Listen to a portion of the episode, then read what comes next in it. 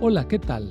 Soy el pastor Misael Castañeda y te invito a escuchar la devoción matinal Pablo, reavivado por una pasión, una serie de reflexiones basadas en el libro de los Hechos y las cartas Paulinas para nuestra vida hoy, escritas por el pastor Bruno Razo. Nos complace saludarte el día de hoy, 9 de marzo, y nos alegra también poder compartir contigo este recurso tan valioso. El texto del día de hoy lo encontramos en Romanos capítulo 10 versículo 14 y 15. ¿Cómo pues invocarán a aquel en el cual no han creído? ¿Y cómo creerán en aquel de quien no han oído? ¿Y cómo oirán sin haber quien les predique? ¿Y cómo predicarán si no son enviados? El título, ¿Quién predicará?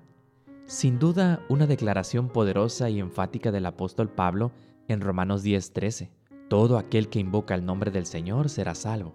Luego expresa cuatro preguntas que tantas personas han intentado responder. He aquí la vida de un gran predicador. William Graham Jr. hizo una gran contribución al cumplimiento de la misión, más conocido como Billy. Entregó su corazón a Jesús a los 16 años en una campaña de evangelismo, y ese compromiso lo acompañó toda su vida. Creció durante la Gran Depresión de los años 30, por esa razón aprendió el valor del trabajo duro y se dedicó intensamente a la lectura.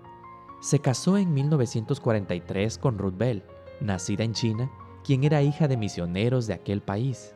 Su padre, Nelson Bell, era cirujano general de un hospital presbiteriano a 500 kilómetros de Shanghái.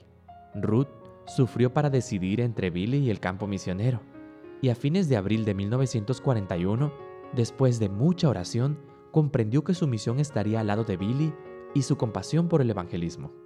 Poco después de su graduación, se casaron. Dedicó su vida a apoyar el ministerio de su esposo y a educar a sus hijos. Siempre ayudaba a Billy a investigar y a preparar sus sermones y libros. Tuvieron cinco hijos, 19 nietos y 28 bisnietos. Franklin y Anna también son evangelistas, siguiendo los caminos de su padre. Billy fue el predicador que alcanzó el mayor número de personas en los tiempos modernos. En sus cruzadas que comenzaron en 1948 en estadios, parques y otros lugares, alcanzó una audiencia directa de 200 millones de personas en 185 países. Según informes de su equipo, a partir de 1993, más de 2.5 millones de personas habían respondido a sus llamados. La Cruzada de Los Ángeles en 1949 lo hizo conocido internacionalmente. Las reuniones duraron ocho semanas con multitudes de asistentes. En 1922 anunció que sufría de Parkinson, lo que le obligó a aliviar su trabajo. En 2005 inició su última cruzada en Nueva York. Con casi 100 años, falleció en 2018. Su mayor legado después de 60 años de ministerio ha sido la predicación bíblica.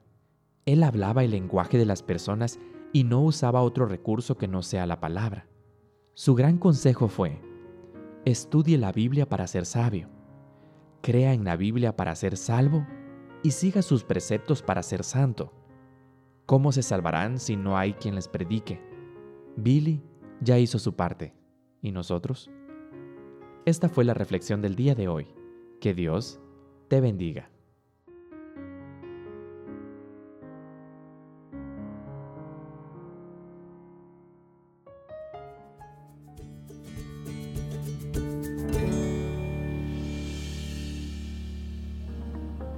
Esta fue una producción de la Iglesia Universitaria de Montemorelos en México. Te saluda el pastor Francisco Soto. Hasta la próxima.